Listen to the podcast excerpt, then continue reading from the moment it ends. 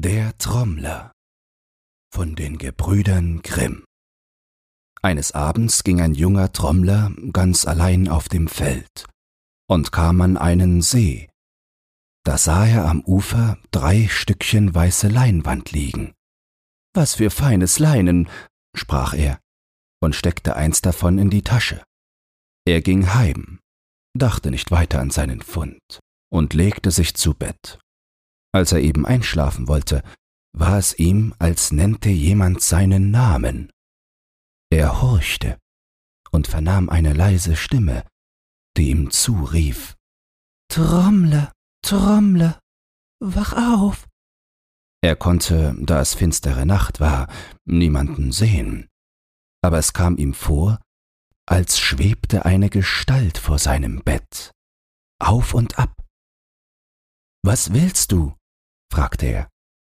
Gib mir mein Hemdchen zurück, antwortete die Stimme, das du mir gestern Abend am See weggenommen hast. Du sollst es wiederhaben, sprach der Trommler, wenn du mir sagst, wer du bist. Ach, erwiderte die Stimme, ich bin die Tochter eines mächtigen Königs, aber ich bin in die Gewalt einer Hexe geraten und bin auf den Glasberg gebannt. Jeden Tag muss ich mit meinen zwei Schwestern im See baden, aber ohne mein Hemdchen kann ich nicht wieder fortfliegen. Meine Schwestern haben sich fortgemacht, ich aber habe zurückbleiben müssen. Ich bitte dich, gib mir mein Hemdchen wieder. Sei ruhig, armes Kind, sprach der Trommler. Ich will dir's gerne zurückgeben. Er holte es aus seiner Tasche und reichte es ihr in der Dunkelheit hin. Sie erfasste es hastig und wollte damit fort. Weile einen Augenblick, sagte er. Vielleicht kann ich dir helfen. Helfen kannst du mir nur, wenn du auf den Glasberg steigst und mich aus der Gewalt der Hexe befreist. Aber zu dem Glasberg kommst du nicht. Und wenn du auch ganz nahe dran wärst, so kommst du nicht hinauf. Was ich will, das kann ich, sagte der Trommler. Ich hab Mitleid mit dir. Und ich fürchte mich vor nichts. Aber ich weiß den Weg nicht, der nach dem Glasberge führt. Der Weg geht durch den großen Wald, in dem die Menschenfresser hausen, antwortete sie. Mehr darf ich dir nicht sagen. Darauf hörte er, wie sie fortschwirrte. Beim Anbruch des Tags machte sich der Trommler auf hängte seine Trommel um und ging ohne Furcht geradezu in den Wald hinein. Als ein Weilchen gegangen war und keinen Riesen erblickte, so dachte er, ich muss die lange Schläfer wecken, hängte die Trommel vor und schlug einen Wirbel, dass die Vögel aus den Bäumen mit Geschrei aufflogen. Nicht lange, so erhob sich auch ein Riese in die Höhe der im Gras gelegen und geschlafen hatte und war so groß wie eine Tanne. Du Wicht, rief er ihm zu, was trommelst du hier und wächst mich aus dem besten Schlaf? Ich trommle, antwortete er, weil viele Tausende hinter mir herkommen, damit sie den Weg wissen. Was wollen die hier in meinem Wald? fragte der Riese. Sie wollen dir den Gar ausmachen, und den Wald von einem Ungetüm, wie du es bist, säubern. Oho, sagte der Riese. Ich rede euch wie Ameisen tot. Meinst du, du könntest gegen sie etwas ausrichten? sprach der Trommler. Wenn du dich bückst, um einen zu packen, so springt er fort und versteckt sich. Wie du dich aber niederlegst und schläfst, so kommen sie aus allen Gebüschen herbei und kriechen auf dir hinauf. Jeder hat einen Hammer von Stahl am Gürtel stecken, damit schlagen sie dir den Schädel ein. Der Riese ward verdrießlich und dachte, wenn ich mich mit dem listigen Volk befasse, so könnte es doch zu meinem Schaden ausschlagen. Wölfen und Bären drückte ich die Gurgel zusammen, aber vor den Erdwürmern kann ich mich nicht schützen. Hör, kleiner Kerl, sprach er, zieh wieder ab. Ich verspreche dir, dass ich dich und deine Gesellen in Zukunft in Ruhe lassen will. Und hast du noch einen Wunsch, so sag's mir. Ich will dir wohl etwas zu Gefallen tun.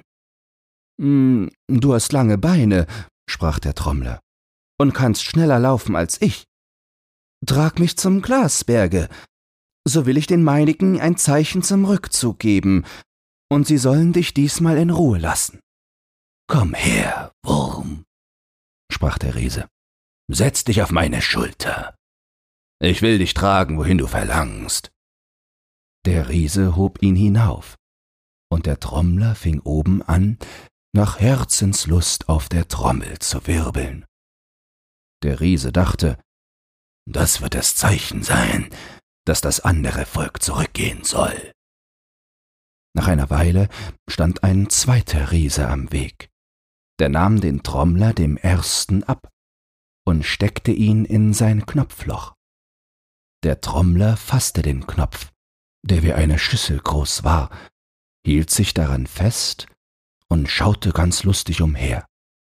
Dann kamen sie zu einem dritten, der nahm ihn aus dem Knopfloch und setzte ihn auf den Rand seines Hutes.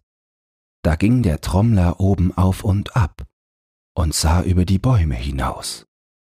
Und als er in blauer Ferne einen Berg erblickte, so dachte er, das ist gewiss der Glasberg. Und er war es auch. Der Riese tat nur noch ein paar Schritte, so waren sie an dem Fuß des Berges angelangt, wo ihn der Riese absetzte. Der Trommler verlangte, er sollte ihn auch auf die Spitze des Glasberges tragen. Aber der Riese schüttelte mit dem Kopf, brummte etwas in den Bart und ging in den Wald zurück. Nun stand der arme Trommler vor dem Berg, der so hoch war, als wenn drei Berge aufeinandergesetzt wären, und dabei so glatt wie ein Spiegel, und wusste keinen Rat, um hinaufzukommen. Er fing an zu klettern, aber vergeblich. Er rutschte immer wieder herab. Wer jetzt ein Vogel wäre, dachte er, aber was half das Wünschen? Es wuchsen ihm keine Flügel. Indem er so stand und sich nicht zu helfen wusste, erblickte er nicht weit von sich zwei Männer, die heftig miteinander stritten. Er ging auf sie zu und sah, dass sie wegen eines Sattels uneins waren, der vor ihnen auf der Erde lag und den jeder von ihnen haben wollte. Was seid ihr für Narren, sprach er, zankt euch um einen Sattel und habt kein Pferd dazu. Der Sattel ist wert, dass man darum streitet, antwortete der eine von den Männern. Wer darauf sitzt und wünscht sich irgendwo hin, und wer's am Ende der Welt, der ist im Augenblick angelangt, wie er den Wunsch ausgesprochen hat. Der Sattel gehört uns gemeinschaftlich. Die Reihe darauf zu reiten ist an mir, aber der andere will es nicht zulassen. Den Streit will ich bald austragen, sagte der Trommler, ging eine Strecke weit und steckte einen weißen Stab in die Erde. Dann kam er zurück und sprach, Jetzt lauf nach dem Ziel. Wer zuerst dort ist, der reitet zuerst.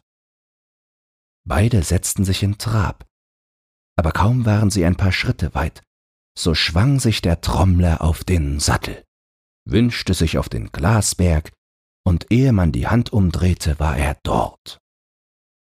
Auf dem Berg oben war eine Ebene, da stand ein altes steinernes Haus, und vor dem Haus lag ein großer Fischteich, dahinter aber ein finsterer Wald. Menschen und Tiere sah er nicht. Es war alles still, nur der Wind raschelte in den Bäumen, und die Wolken zogen ganz nah über seinem Haupt weg. Er trat an die Türe und klopfte an. Als er zum dritten Mal geklopft hatte, öffnete eine Alte, mit braunem Gesicht und roten Augen, die Türe. Sie hatte eine Brille auf ihrer langen Nase und sah ihn scharf an. Dann fragte sie, was sein Begehren wäre. Einlass, Kost und Nachtlager, antwortete der Trommler. Das sollst du haben, sagte die Alte, wenn du dafür drei Arbeiten verrichten willst. Warum nicht? antwortete er. Ich scheue keine Arbeit. Und wenn sie noch so schwer ist. Die Alte ließ ihn ein, gab ihm Essen und abends ein gutes Bett. Am Morgen, als er ausgeschlafen hatte, nahm die Alte einen Fingerhut von ihrem dürren Finger, reichte ihn dem Trommler hin und sagte Jetzt geh an die Arbeit und schöpfe den Teich draußen mit diesem Fingerhut aus. Aber ehe es Nacht wird, musst du fertig sein. Und alle Fische, die im Wasser sind, müssen nach ihrer Art und Größe ausgesucht und nebeneinander gelegt sein. Das ist eine seltsame Arbeit, sagte der Trommler, ging aber zu dem Teich und fing an zu schöpfen. Er schöpfte den ganzen Morgen. Aber was kann man mit einem Fingerhut bei einem großen Wasser ausrichten, und wenn man tausend Jahre schöpft? Als es Mittag war, dachte er, es ist alles umsonst und ist einerlei, ob ich arbeite oder nicht, hielt ein und setzte sich nieder. Da kam ein Mädchen aus dem Haus gegangen, stellte ihm ein Körbchen mit Essen hin und sprach Du sitzest da so traurig, was fehlt dir? Er blickte es an und sah, dass es wunderschön war. Ach, sagte er, ich kann die erste Arbeit nicht vollbringen. Wie wird es mit den anderen werden? Ich bin ausgegangen, eine Königstochter zu suchen, die hier wohnen soll, aber ich habe sie nicht gefunden. Ich will weitergehen. Bleib hier, sagte das Mädchen. Ich will dir aus deiner Not helfen. Du bist müde. Lege deinen Kopf in meinen Schoß und schlaf. Wenn du wieder aufwachst, so ist die Arbeit getan. Der Trommler ließ sich das nicht zweimal sagen. Sobald ihm die Augen zufielen, drehte sie einen Wunschring und sprach Wasser herauf, Fische heraus. Alsbald stieg das Wasser wie ein weißer Nebel in die Höhe und zog mit den andern Wolken fort. Und die Fische schnalzten, sprangen ans Ufer und legten sich nebeneinander, jeder nach seiner Größe und Art. Als der Trommler erwachte, sah er mit Erstaunen, dass alles vollbracht war. Aber das Mädchen sprach, Einer von den Fischen liegt nicht bei seinesgleichen, sondern ganz allein.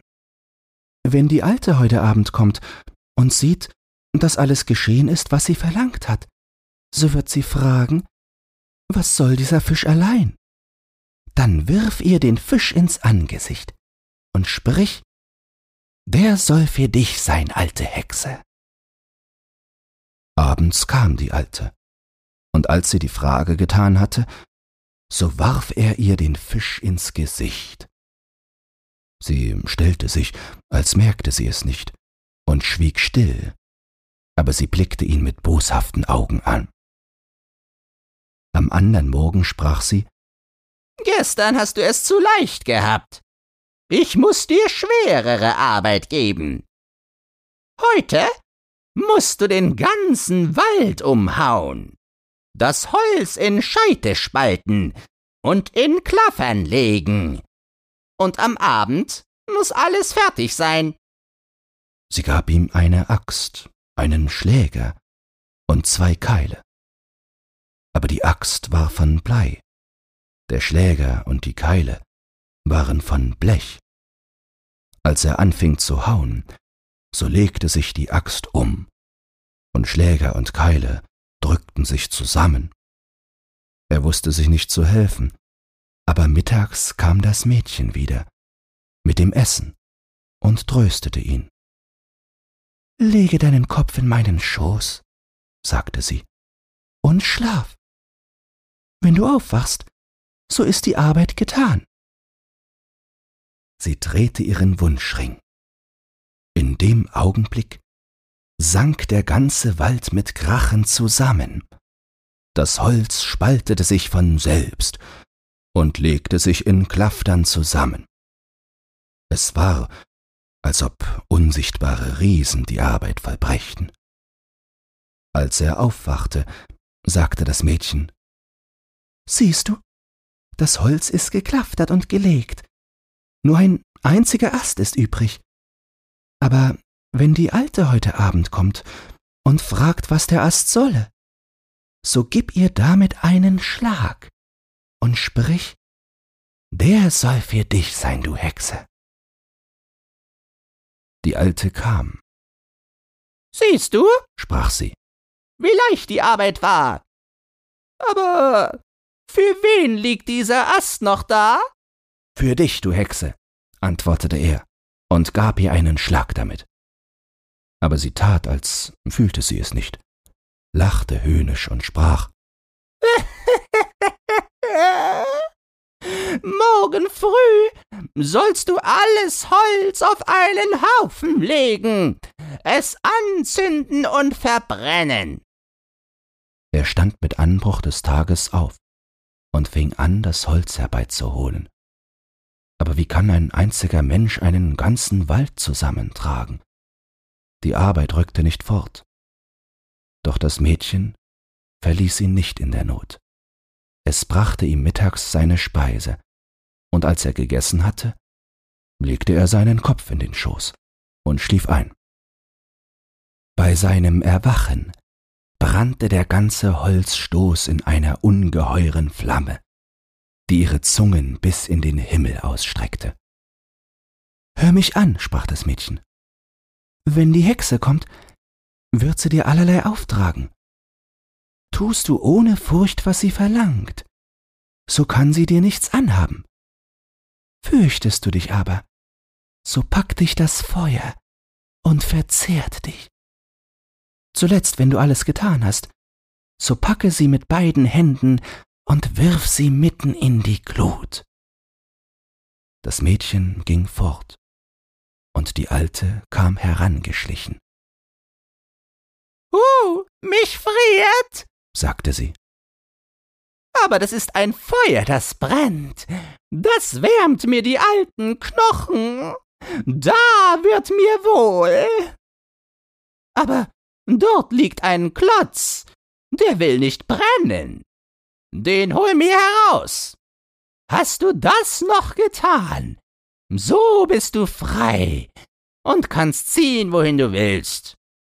Nur munter hinein. Der Trommler besann sich nicht lange, sprang mitten in die Flammen. Aber sie taten ihm nichts, nicht einmal die Haare konnten sie ihm versengen. Er trug den Klotz heraus und legte ihn hin. Kaum aber hatte das Holz die Erde berührt, so verwandelte es sich, und das schöne Mädchen stand vor ihm, das ihm in der Not geholfen hatte. Und an den seidenen, goldglänzenden Kleidern, die sie anhatte, merkte er wohl, dass es die Königstochter war. Aber die Alte lachte giftig und sprach Du meinst, du hättest sie? Aber du hast sie doch nicht. Eben wollte sie auf das Mädchen losgehen und es fortziehen. Da packte er die Alte mit beiden Händen, hob sie in die Höhe und warf sie den Flammen in den Rachen, die über ihr zusammenschlugen, als freuten sie sich, dass sie eine Hexe verzehren sollten. Die Königstochter blickte darauf den Trommler an, und als sie sah, dass es ein schöner Jüngling war, und bedachte, dass er sein Leben daran gesetzt hatte, um sie zu erlösen, so reichte sie ihm die Hand und sprach Du hast alles für mich gewagt, aber ich will auch für dich alles tun. Versprichst du mir deine Treue, so sollst du mein Gemahl werden. An Reichtümern fehlt es uns nicht. Wir haben genug an dem, was die Hexe hier zusammengetragen hat. Sie führte ihn in das Haus. Da standen Kisten und Kasten, die mit ihren Schätzen angefüllt waren. Sie ließen Gold und Silber liegen und nahmen nur die Edelsteine. Sie wollte nicht länger auf dem Glasberg bleiben. Da sprach er zu ihr Setz dich zu mir auf meinen Sattel, so fliegen wir hinab wie Vögel. Der alte Sattel gefällt mir nicht, sagte sie. Ich brauche nur an meinem Wunschring zu drehen, so sind wir zu Haus. Wohlan, antwortete der Trommler. So wünsch uns vor das Stadttor. Im Nu waren sie dort. Der Trommler aber sprach, Ich will erst zu meinen Eltern gehen und ihnen Nachricht geben. Harre mein hier auf dem Feld. Ich will bald zurück sein. Ach, sagte die Königstochter, ich bitte dich, nimm dich in Acht. Küsse deine Eltern bei deiner Ankunft nicht auf die rechte Wange, denn sonst wirst du alles vergessen, und ich bleibe hier allein und verlassen auf dem Feld zurück. Wie kann ich dich vergessen? sagte er und versprach ihr in die rechte Hand, recht bald wieder zurückzukommen. Als er in sein väterliches Haus trat, wusste niemand, wer er war, so hatte er sich verändert, denn die drei Tage, die er auf dem Glasberg zugebracht hatte, waren drei Jahre gewesen. Da gab er sich zu erkennen, und seine Eltern fielen ihm vor Freude um den Hals, und er war so bewegt in seinem Herzen, dass er sie auf beide Wangen küsste und an die Worte des Mädchens nicht dachte. Wie er ihnen aber den Kuss auf die rechte Wange gegeben hatte, verschwand ihm jeder Gedanke an die Königstochter. Er leerte seine Taschen aus und legte Hände voll der größten Edelsteine auf den Tisch. Die Eltern wussten gar nicht, was sie mit dem Reichtum anfangen sollten. Da baute der Vater ein prächtiges Schloss, von Gärten, Wäldern und Wiesen umgeben, als wenn ein Fürst darin wohnen sollte. Und als es fertig war, sagte die Mutter, Ich habe ein Mädchen für dich ausgesucht. In drei Tagen soll die Hochzeit sein. Der Sohn war mit allem zufrieden, was die Eltern wollten.